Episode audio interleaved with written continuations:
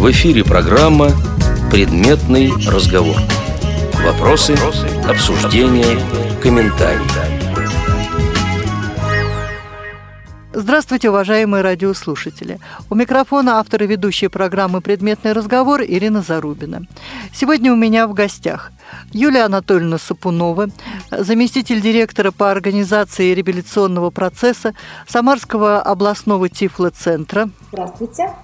Елена Владимировна Гаврилова, заведующая отделением реабилитации Самарского областного тифлоцентра. Здравствуйте. Светлана Владимировна Цветкова, методист отдела адаптивных технологий культурно-спортивного реабилитационного комплекса Всероссийского общества слепых. Здравствуйте.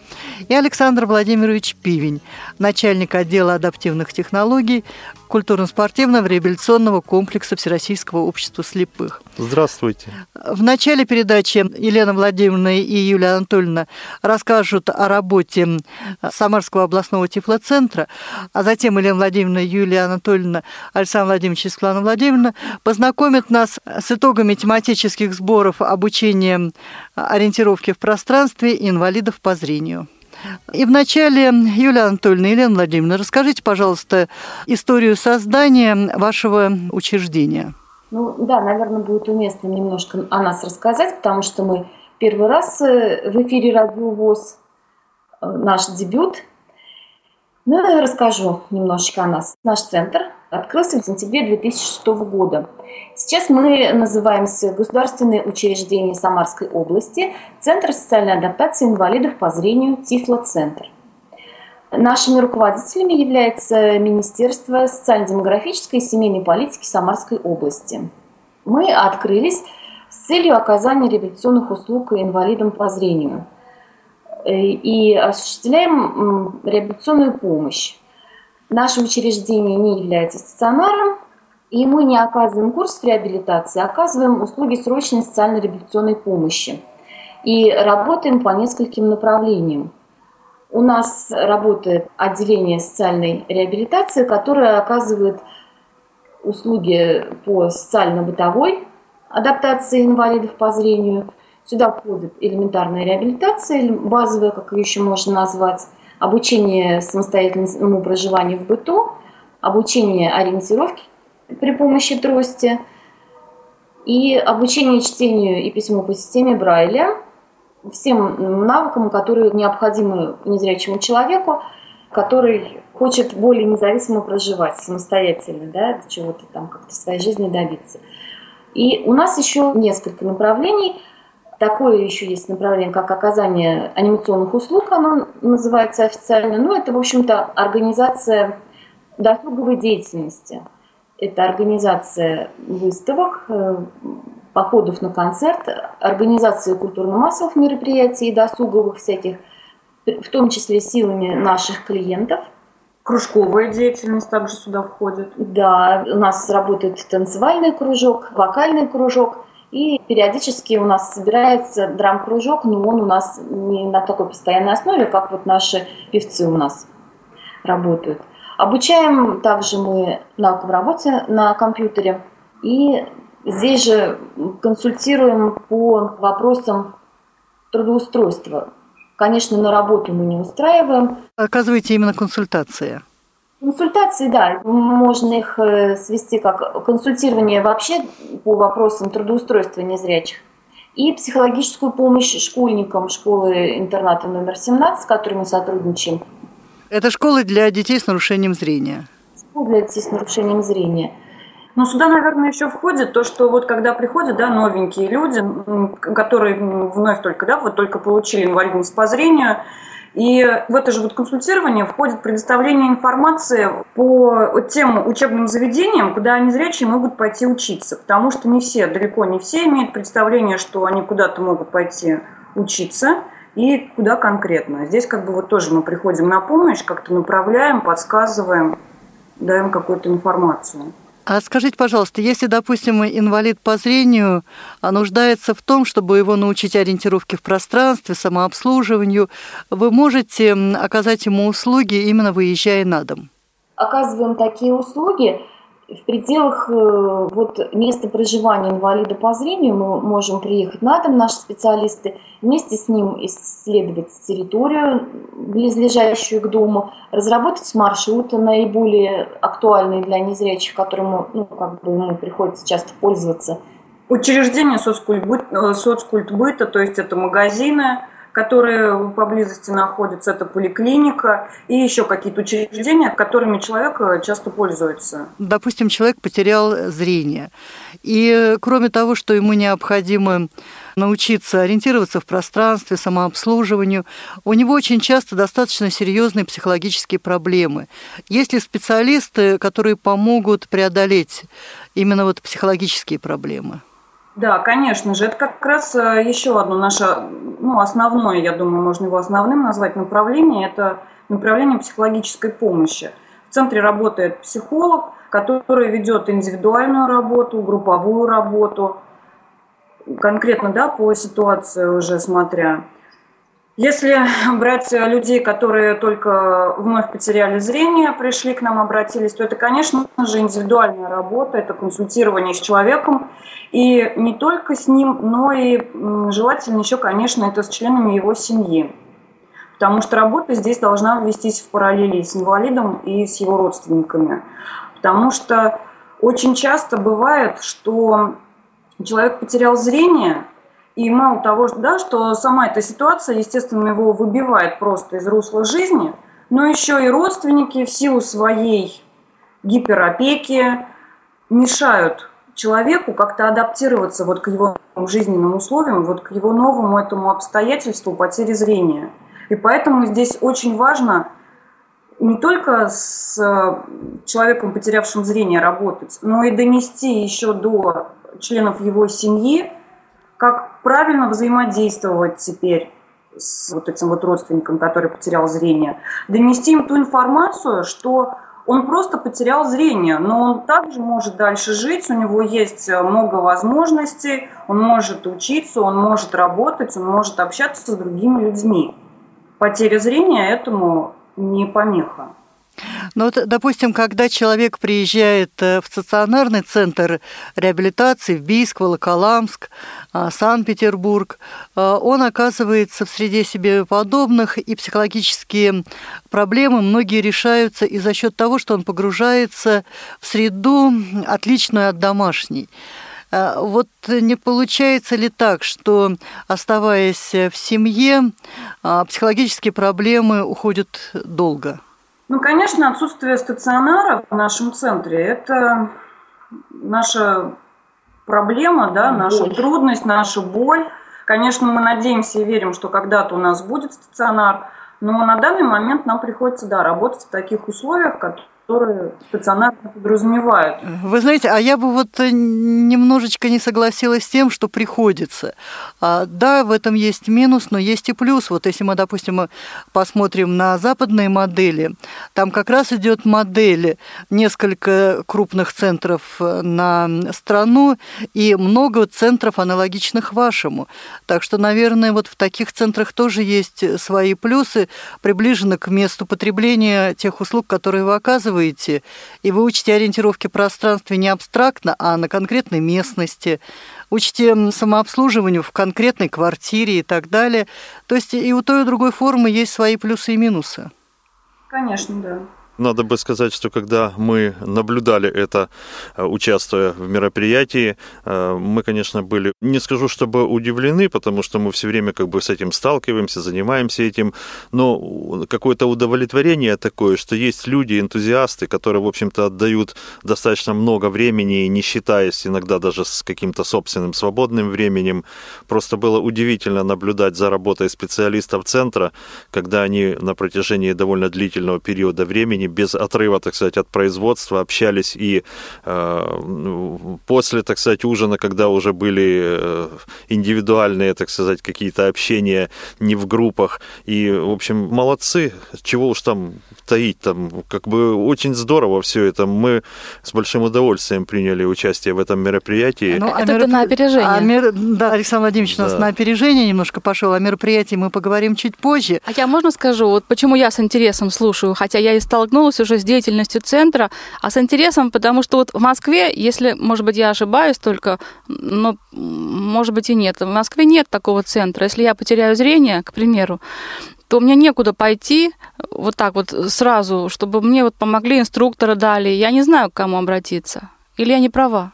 Ну, насколько я знаю, такой службы нет. Ну, у нас такая служба, как соцработники, да. Но соцработники не занимаются оказанием вот той помощи, которая э, именно оказывается в центре. Елена Владимировна, Юлия Анатольевна, у меня вот к вам какой вопрос. А, мы очень часто наблюдаем взрослых слепых, причем это не всегда поздно ослепшие, а очень часто это и потерявшие достаточно рано зрение, абсолютно не приспособленные к жизни. Мы можем наблюдать 30-летнего дяденьку, которому мамочка завязывает шнурочки и так далее. Вот эм, попадаются ли в вашей работе такие клиенты? И если да, то как вы с ними работаете? Клиенты такие встречаются. Бывает даже такое, что человек только потерял зрение, но он как-то все равно максимально адаптирован к жизни. А бывает, что он в школе даже отучился для незрячих, и тем не менее из-за гиперопеки родителей он абсолютно не приспособлен к жизни. Ни в быту, ни, нигде вообще. И здесь как мы ведем себя? Мы работаем со всей семьей, с родителями, да, с очень мамой. тяжело, конечно, с семьей в этом случае работать. Очень тяжело. Результаты прям самые, наверное, минимальные. И тут еще зависит от волевых усилий самого вот инвалида. Этого, инвалида, да, самого незрячего. И от его мотивированности на все-таки какое-то приобретение самостоятельности и независимости. От того, как он может вступить в диалог со своей семьей, со своими родственниками – и найти пути решения вот, этой, вот этой проблемы. Ее, может быть, и конфликтом назвать нельзя, но это действительно проблема, которая мешает незрячему человеку обрести самостоятельность и независимость.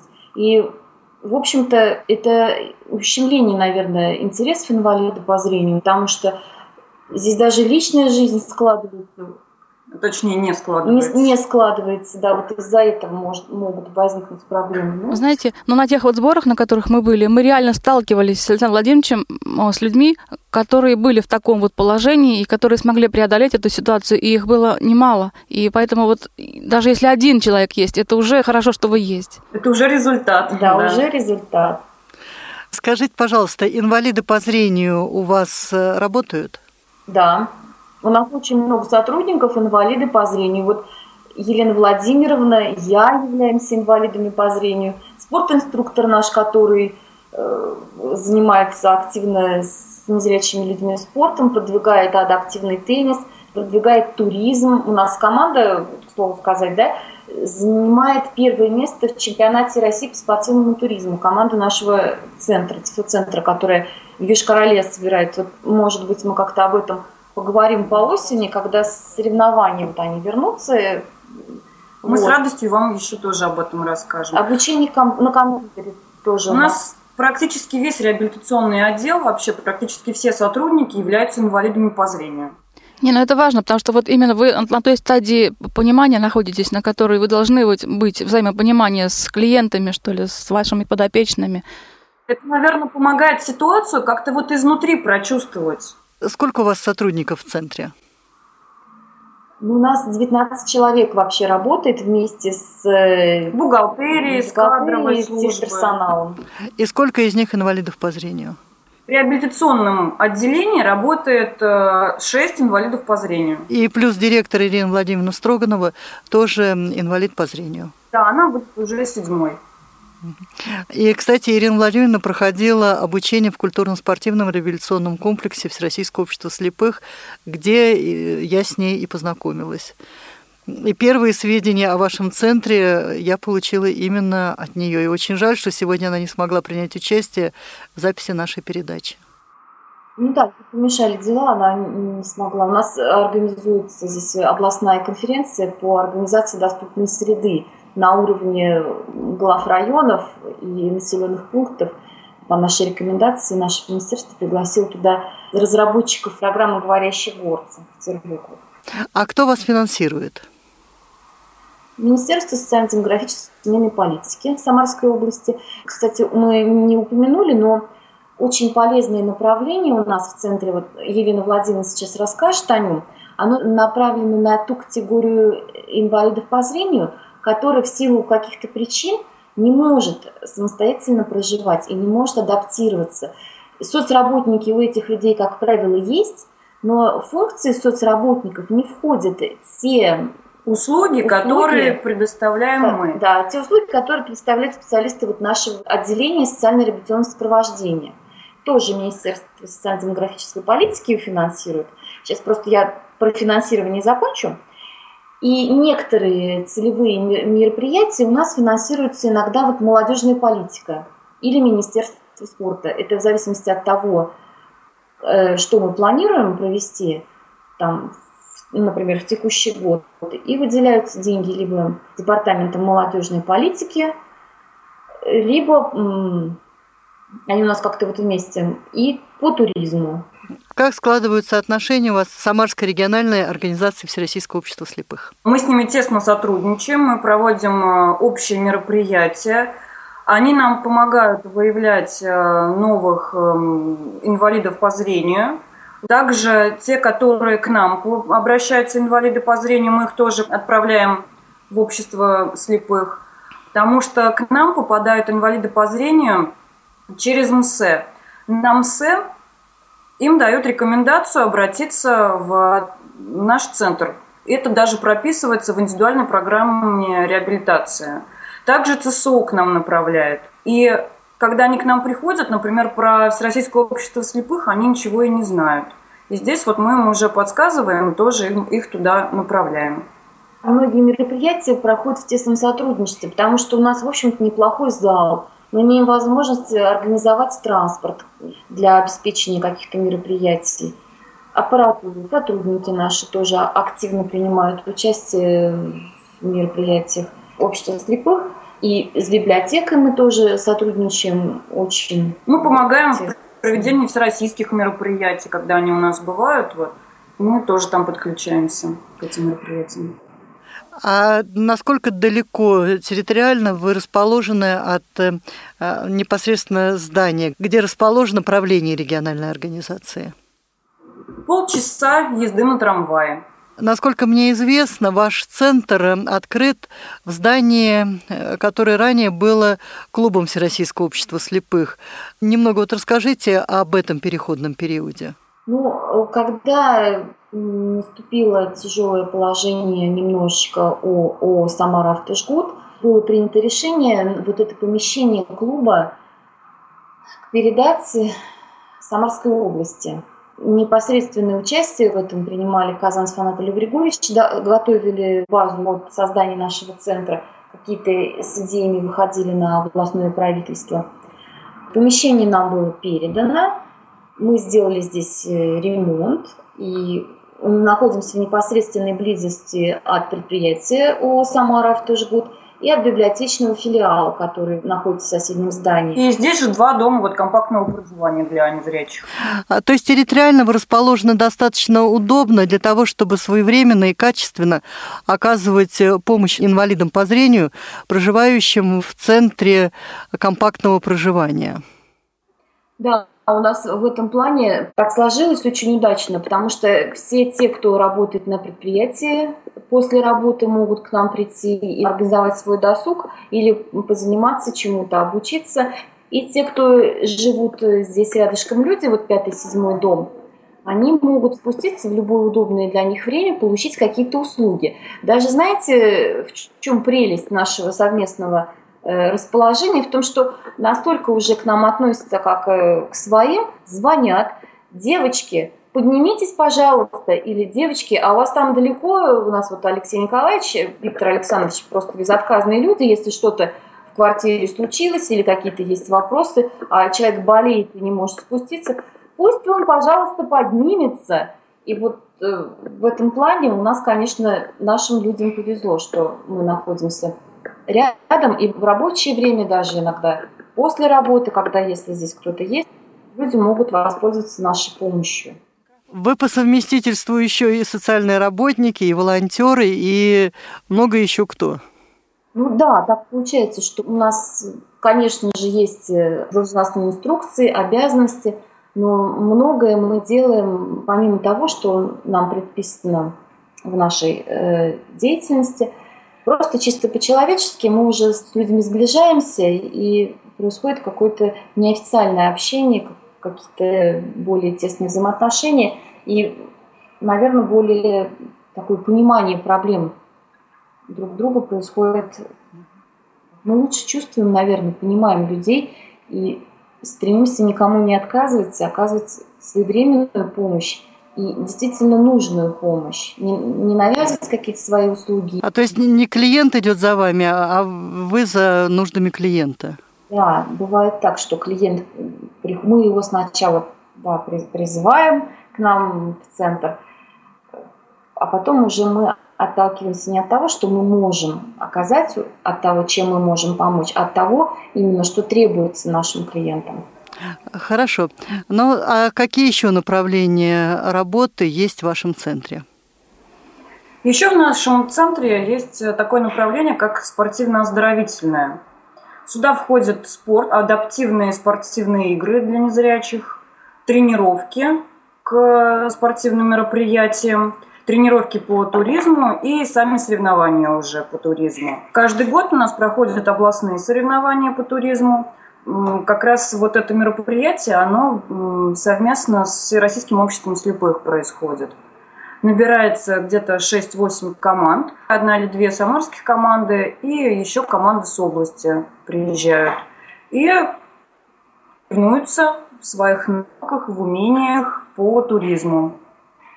И по результатам набирается уже команда, которая едет на всероссийские соревнования по туризму в Йошкар-Олу. 2012 года у нас э, в центре еще функционирует такое отделение, как э, социально реабилитационное сопровождение. Здесь финансирование проходит по целевой программе «Доступная среда». В 2012 году мы набрали 6 соцработников, которые работали у нас по области. Также это было в 2013 году и сейчас вот в 2014 тоже.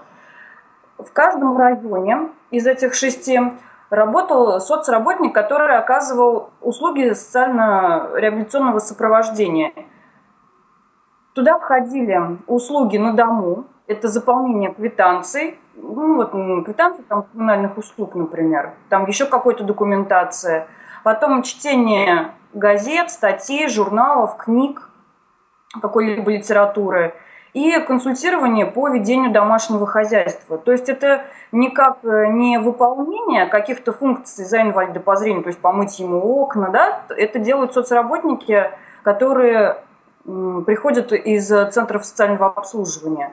Наши соцработники, они этого не делают, но они подсказывают, помогают, направляют, как это правильно сделать. Да? Это отличается от э, соцработников из ЦСО. И также это сопровождение вне дома.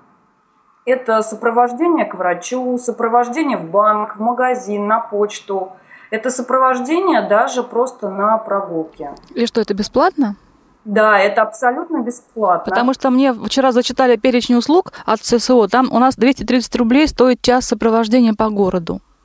Нет, у нас это бесплатно. Единственное, что если необходим проезд, то оплата проезда, она происходит за счет инвалида по зрению, то есть не за счет нашего соцработника. А в остальном это абсолютно бесплатно и единственное тоже лимитировано по времени, то есть это должно занимать не более двух часов. Это сопровождение по любому запросу вообще инвалида по зрению. А сколько раз в неделю можно воспользоваться таким сопровождением? Вот смотрите, в этом году у нас э, установлен такой лимит, что соцработник в месяц должен оказать не более 36 услуг. И здесь уже вот э, они составляют график, то есть э, инвалиды по зрению звонят непосредственно соцработнику, они с ним связаны. Ну а теперь делаем небольшую паузу, после которой мы перейдем непосредственно к тому информационному поводу, э, который собрал нас в студии Радио ВОЗ. В эфире программа «Предметный разговор». Вопросы, обсуждения, комментарии.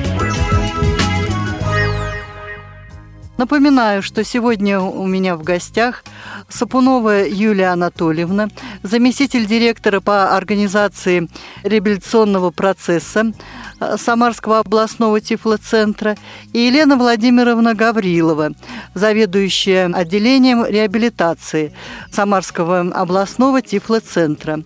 А помогают мне сегодня ведение программы Александр Владимирович Пивень и Светлана Владимировна Цветкова. Ну и говорить мы сейчас будем о тематических сборах по ориентированию в пространстве инвалидов по зрению, которые прошли в мае 2014 года в Самарской области.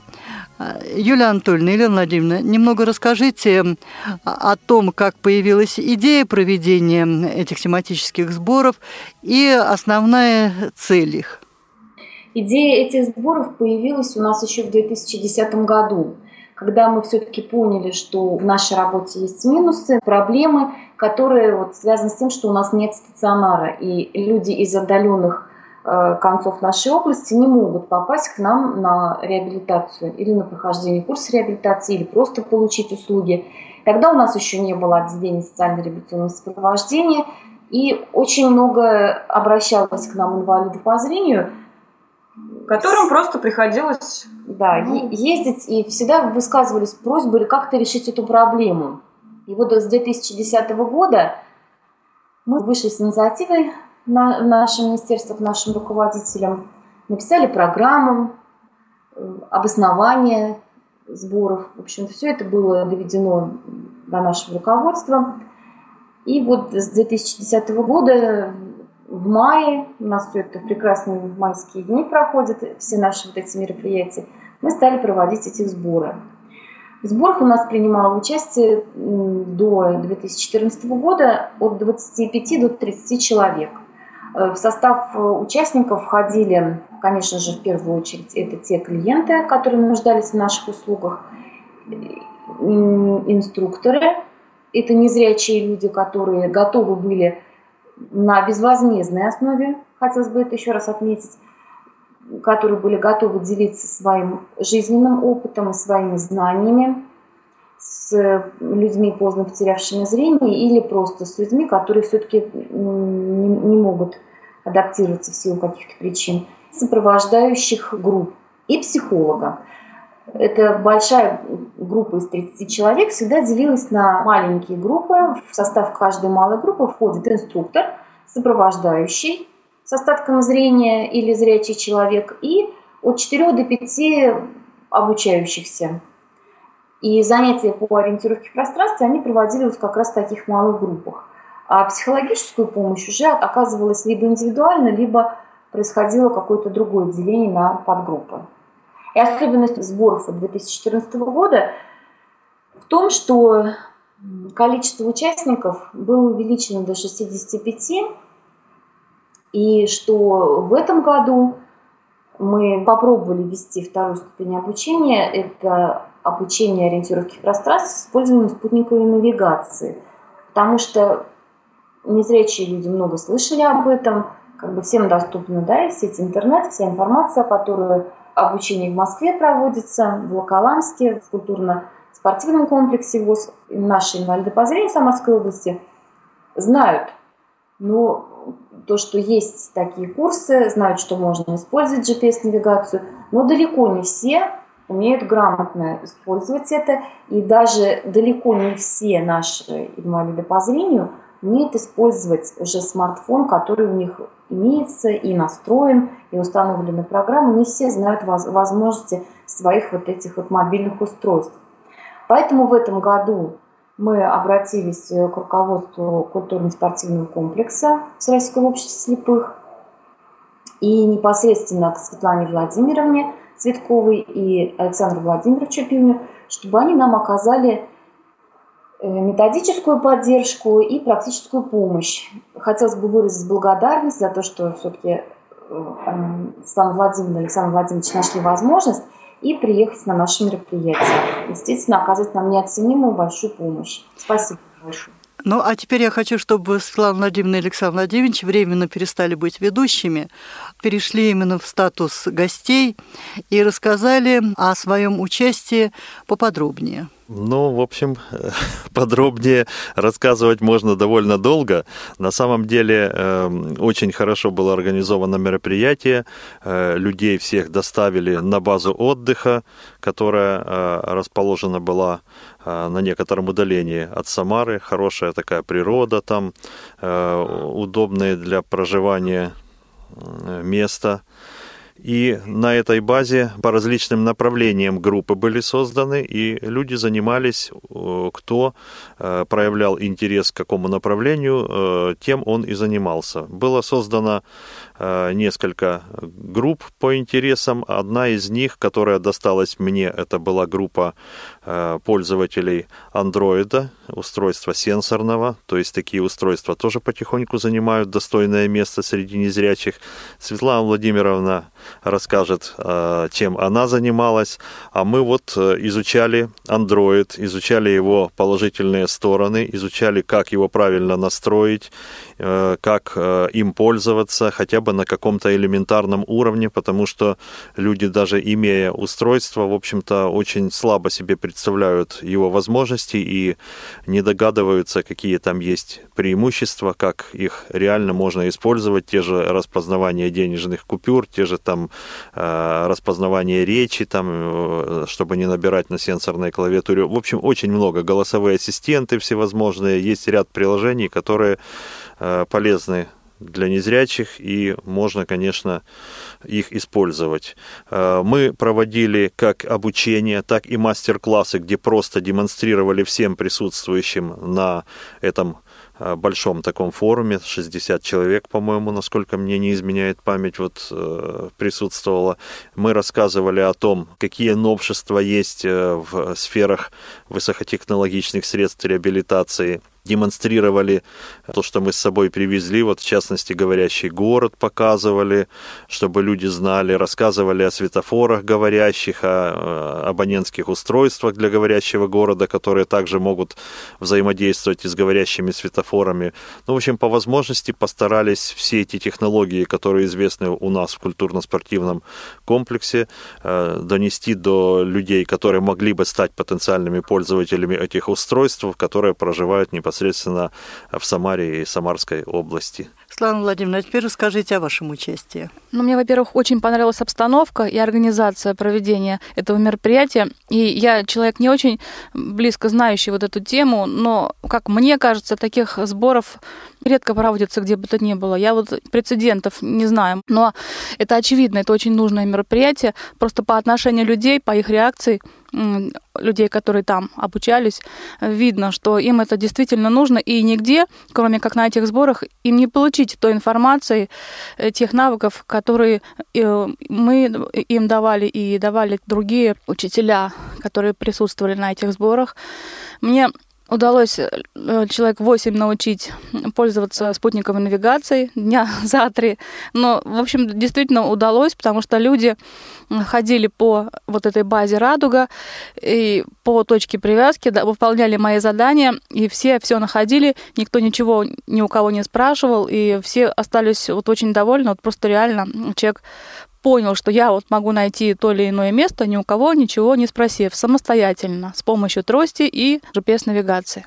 Слава Владимировна, но я хочу предостеречь слушателей от того, что у них может сложиться ложное представление. Ну, что там в КСРК учат три недели, Светлана Владимировна может приехать и за три дня обучить. Да, я, я думаю, что это было все таки введение в предмет. Я хотела об этом сказать. Это был такой просто тренинг, и моя задача именно состояла в том, чтобы дать самые выжимки, вот этот вот концентрат того, э, что мы частично только проходим на курсах, потому что мы не делали никаких карт, мы не вникали в подробности э, вот этого вот всего.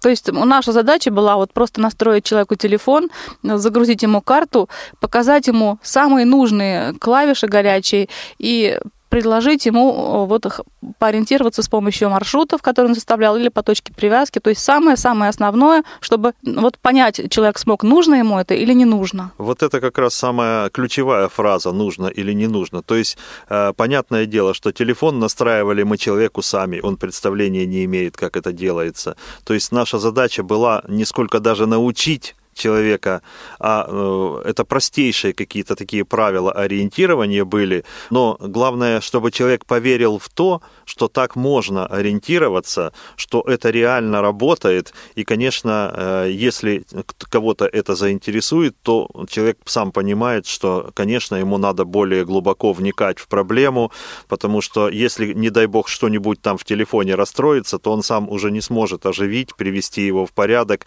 и, конечно, э, конечно, мы заранее подготавливали и материал, и э, точки, и, значит, все, что только можно, только лишь для того, чтобы упростить человеку задачу, чтобы он э, смог э, уже пользоваться готовым материалом. В КСРК мы, конечно, это проходим во много крат э, более углубленно, и э, Э, человек может создавать и карты, и маршруты, создавать себе сам, и э, создавать точки, и подписывать их там, и комментарии к ним писать.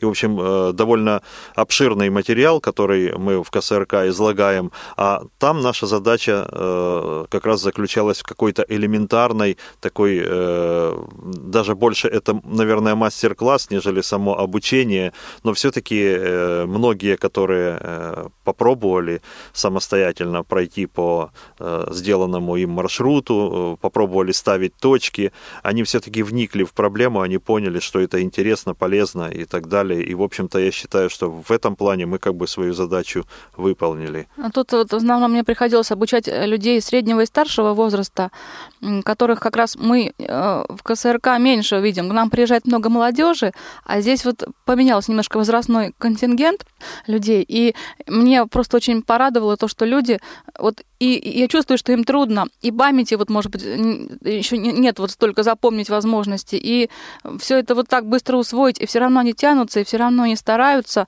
они понимают, что им это нужно, что вот ну, без этого уже в современном мире вот сложно обходиться.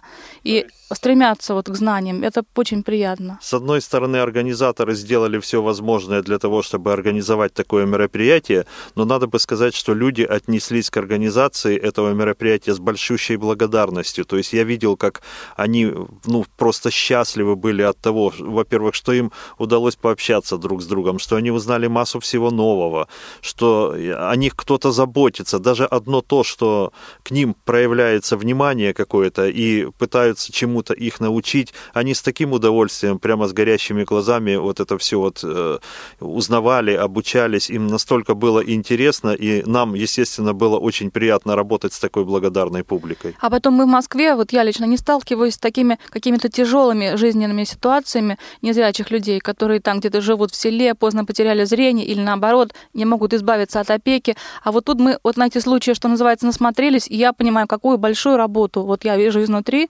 эту ситуацию ситуацию, какую большую работу делают в реабилитационном центре, находя таких людей, давая им возможность как-то вот э, жить самостоятельно, учиться. Юлия Анатольевна, Елена Владимировна, э, после сборов э, прошло уже ну, почти три недели. Как вы оцениваете результаты проведенного мероприятия? Очень приятно, когда после сборов, буквально на следующий день, мне уже начали некоторые звонить и говорить, Елена Владимировна, вы представляете, я сегодня сам сходил в Сбербанк, это все было в такой эйфории, это очень приятно. В такой момент гордишься этими людьми и гордишься, наверное, нашими сотрудниками тоже, потому что понимаешь, что это и наша заслуга тоже, конечно же. Многие приходят к нам в центр, они приходят сами, с тростью в руках. А до этого не ходили? До этого не ходили. Те, кого мы брали на ориентировку в пространстве, они абсолютно не ходили. Они вообще, многие впервые услышали даже про то, что существует э, общество слепых, что существуют вообще какие-то возможности у незрячих, что незрячие могут сами ходить, что, оказывается, некоторые даже трости до этого момента не было. То есть некоторые первый раз трость вообще увидели, взяли в руки только лишь на радуге. Что касается ориентировки в пространстве, люди начинают ходить, кто-то чуть дальше уходит, да, до магазина доходит, еще куда-то, кто-то выходит ко двору уже без стеснения со своей э, ну, с кто-то возле подъезда. Что касается там, GPS-навигации, использования смартфонов там, на платформе Android, люди уже стремятся поехать куда-то. Эти сборы, конечно, только положительный результат можно отметить, что люди вот уже собираются ехать, как же вот э, поехать, как же из дома вырваться, чтобы поучиться действительно подольше, что-то еще новое узнать. И еще, если вот сказать э, о тех, которые люди новенькие у нас были, еще очень важно, для них, наверное, в первую очередь эти сборы были не сборами обучения ориентировки в пространстве, не обучения каким-то элементарным навыкам, а, наверное, для них это было в первую очередь таким вообще первым шагом в какую-то новую жизнь и еще шагом в общении. Они начали общаться, они начали перезваниваться. Потому что до этого момента многие из них просто сидели дома и больше, чем с своими родственниками, непосредственными да, членами своей семьи, они больше ни с кем, в принципе, и не общались столько условий сейчас всего вообще, коммуникация такая развитая, и такая ситуация непонятная, да? Да, мы с удивлением вот слышали просто... от э, тех, кто там был на сборах, вот э, вопросы о тростях, какие они бывают. Они вот э, посмотрели на наши трости с роликами, они таких не видели никогда. Вот. Эм, и я вот сейчас как раз вспомнил еще об одном таком аспекте, который тоже внес э, положительное направление в нашу деятельность всех вместе.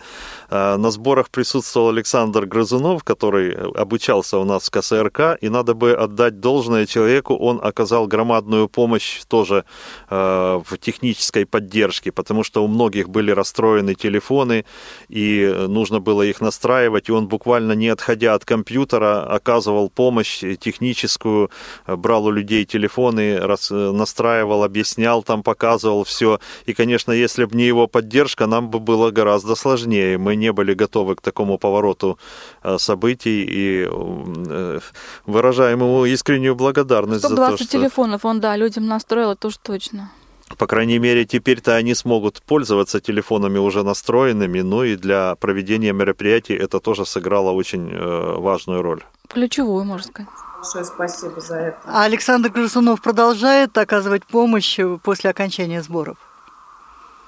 Ну да, он, в общем-то, всегда мы направляли людей к нему, вот, если нужно кому-то было установить программу э, на телефон или какие-то вопросы возникали по использованию телефона или компьютера, мы с ним сотрудничаем. И он продолжает и по сей день оказывать помощь незрячим людям и нашим сотрудникам где-то, если... Вот к нам приедет на Осман в сентябре и вот научит вас ориентироваться с помощью сенсорных приложений на Android – навигации. Да, если найдутся желающие обучиться еще и этой программе. Ну и, конечно, мы всех ждем а, к нам на курсы. Если у Александра не хватит усилий обучить много людей, мы ему будем помогать.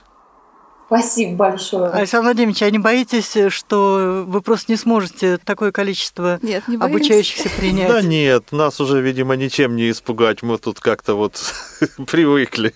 Да, я тоже хотела отметить, что, наверное, Александр Владимирович и Стан уже ничего не боятся. Я потому что посмотрела, как они работают. В каком режиме в они каком режиме. Это было с утра до вечера. Это было постоянное общение с людьми, постоянные какие-то вопросы, консультации. Чего уж скрывать и по три раза некоторые с одними и тем же вопросом. Просто, да, наверное, этих людей уже ничем не испугаешь, и они профессионалы своего дела. В общем-то, наши люди выражают искреннюю благодарность за то, что сделали специалисты КСРК ВОЗ для них. Спасибо. Спасибо, да. Светлана Владимировна, вы сказали, что среди э, участников этих сборов было много людей не совсем молодых. С вашей точки зрения, имеет смысл людям там, за 60, за 70 э, пытаться все-таки осваивать новые технологии и применять их непосредственно при ориентировании в пространстве? Ну, попытаться можно. Надо хотя бы просто попробовать вот примерно вот в такой ситуации, как на этих сборах, и понять, нужно или нет. Если вот будет ситуация, где можно возможность такую себе предоставить, то надо этим пользоваться. А там уж видно будет, способен человек или нет, в какой мере способен он будет пользоваться навигацией. Может быть, даже если вот просто вокруг себя он сможет находить объекты и смотреть, что мимо чего он проходит, привязать остановку свою, мимо которой он не проедет, и то будет уже большое подспорье. Никто же не заставляет там какие-то нюансы углубляться такие которым мы обучаем, допустим. Она чисто пользовательском уровне. Конечно. Ну, конечно, у каждого человека есть своя планка. То есть кому-то нужно глубоко копать проблему, он интересуется, он вникнет и поймет, и все такое. А другому человеку ему надо простенькое что-нибудь такое, несложненькое, очень просто, понятное, близкое, так сказать. Пускай он там э, не будет знать досконально, как там все это работает, а выберет каких-то 5-6 пунктов из приложения, которые будут ему в жизни помогать, и это уже хорошо. Цель наших передач не только информировать о том, что происходит в регионах, но и дать импульс в регионы, чтобы аналогичные мероприятия там проводились. Вот есть ли какой-то регион а, решит провести у себя подобные мероприятия, что бы вы им посоветовали уже на начальном этапе? Первые шаги, наверное, которые нужно сделать, чтобы организовать эти сборы, это нужно наладить сотрудничество с медико-социальной экспертизой, с центрами социального обслуживания инвалидов и пожилых граждан и с э, Всероссийским обществом слепых для того, чтобы э, выявить лиц, нуждающихся в такого рода помощи. А что надо учесть при организации подобных сборов? Исходя из опыта организации наших сборов, можно отметить, что нужно учитывать род деятельности людей, которые приглашаются на сборы, возраст. Мы всегда уточняем причины потери зрения. Это что касается конкретных людей. Что касается места организации проведения этих сборов, нужно подобрать э, ту территорию или проводить э, эти сборы на территории, которая является наиболее приспособленной для обучения ориентировки в пространстве или для любой цели, с которой организуется сбор. Ведь сбор можно организовать и по профориентации, там и какие-то правовые вопросы, просто они, может быть, будут по срокам немножко другие. Но мы учитываем ландшафт, места проживания, обеспечение питанием, потому что у нас есть э, люди, страдающие сахарным диабетом. Как бы возрастные группы подбираем, комплектуем проживание, с учетом возраста, профессии, которой владел человек. Опрашиваем людей. Тут сборы проходили в течение двух недель, по-моему, не говорили мы. И территория Радуга, надо сказать, она очень хорошо приспособлена для проведения таких мероприятий. Да, там были асфальтированные дорожки, там были беседки. В общем, э, можно было при определенной сноровке после проведения занятий люди смогли ходить, ориентироваться, прогуливались вечером, по э, аллейкам там ходили. То есть э, люди довольно быстро освоились на территории. Они с этой территории никуда не могли деться, то есть они совершенно безопасно могли перемещаться по территории. Светлана Владимировна, Александр Владимирович, э, слушатели Радио ВОЗ э, прослушали нашу передачу э, и захотели вас к себе позвать. Вот вы поедете в другой регион, зная, что нагрузка будет такая интенсивная. Вот это первый мой случай такой работы. Я теперь поняла, какого рода нагрузка будет, какой интенсивности. И, конечно, надо говорить об условиях, так сказать, нашего пребывание там отдельно, потому что действительно очень серьезная работа была проделана. Мы буквально работали с 10 часов и до самого вечера чем-то были заняты все время. Как и все, собственно, сотрудники этого мероприятия. Но я помню, когда вы уезжали, э, я думала, что вы приедете отдохнувшими, а вы приехали уставшие. Я когда приехала, сказала, нет, все, я больше Знаете не поеду. ли, э, я придерживаюсь такого мнения. Если мы уж поехали и согласились, то, конечно, мы должны, э, как говорится, конечно. отработать как положено, потому что зачем же мы тогда ехали, нас позвали, мы специалисты, мы должны обязательно те знания, которыми владеем, передать людям, и мы стараемся делать это по максимуму. Но вот э, действительно нелегко это делать, потому что постоянно находишься в напряжении, постоянно пытаешься э, пересосредотачиваться. Один человек у тебя одно спрашивает, ты ему помог, другой человек подходит совершенно с другой проблемой, с другим устройством, с другим телефоном. И вот это постоянное напряжение, это, конечно, ну, тяж- тяжело. Ну, работа с людьми, Но оно- зато вот э, получаешь результат, когда, когда люди э, благодарны тебе, и они оценивают то, что для них делается, это согревает, конечно, и я думаю, мы потихонечку отдохнем на работе в Москве, хотя тут тоже, в общем, отдохнуть не удается. И в следующий раз, я думаю, мы также с таким же энтузиазмом будем помогать, если нас позовут. Э, Резюмирую, вы готовы поехать в другой регион Это на прямо подобное прессует нас, мероприятие? Ну, ну, конечно, да, мы готовы, но на определенных условиях. Надо разговаривать. Конечно, да, то есть э, от- не, не удается отдыхать, видимо, нужно более тщательно прорабатывать какие-то вот мероприятия, чтобы все-таки это было не, не круглосуточная работа, а все-таки какая-то работа и какой-то отдых, потому что, ну, устаешь неимоверно. Ну, а что тут сделаешь? Уже мы оказываемся в таких условиях, когда люди, люди хотят вот что-то от тебя узнать, постоянно спрашивают. Москва здесь, пока Москва здесь, мы придем со всеми проблемами. Все выучили быстренько, где, живу- где живет Москва. И действительно, в любую свободную минуту человек сбегали с каких-то занятий, чтобы найти специалистов из Москвы. Пока они здесь, надо все спросить, надо все Ну, успеть. Так оно и было. Ну, ничего, мы пережили это дело, вынесли, как Но главное, говорится. есть результаты, он положительный, и это главное. Ну, и в завершении я вам задам вопрос э, не совсем по теме. В обществе слепых почему-то бытует мнение, что инвалид по зрению – двойная нагрузка на организацию. А, О чем я говорю в данном контексте? Что если незрячий едет в командировку, ему обязательно нужно сопровождение и двойная командировочная нагрузка на организацию. Вы ездили одни? Мы одни ездили, но нас очень хорошо встретили, и нас никто не бросил, нам помогали и Юлия Анатольевна, и все сотрудники.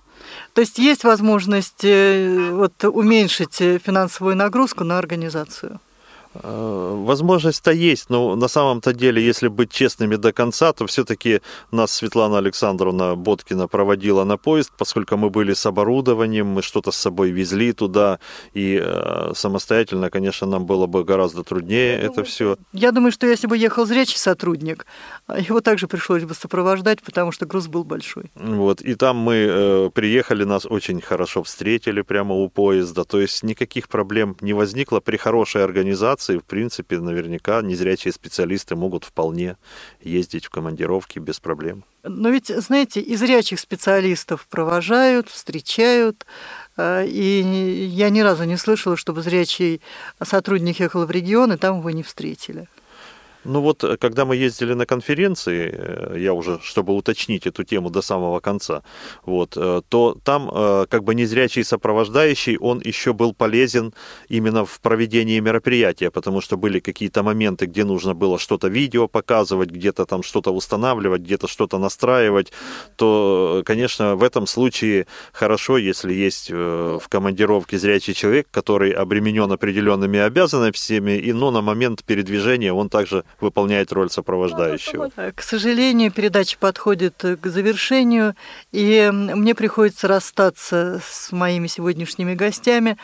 А, Но я думаю, что мы с вами встретимся еще много раз, потому что Александр Владимирович и Светлана Владимировна уже постоянные гости моей программы, а Юлия Анатольевна и Елена Владимировна, э, я думаю, будут нас и впредь информировать о тех мероприятиях, которые проводит Самарский областной тифлоцентр.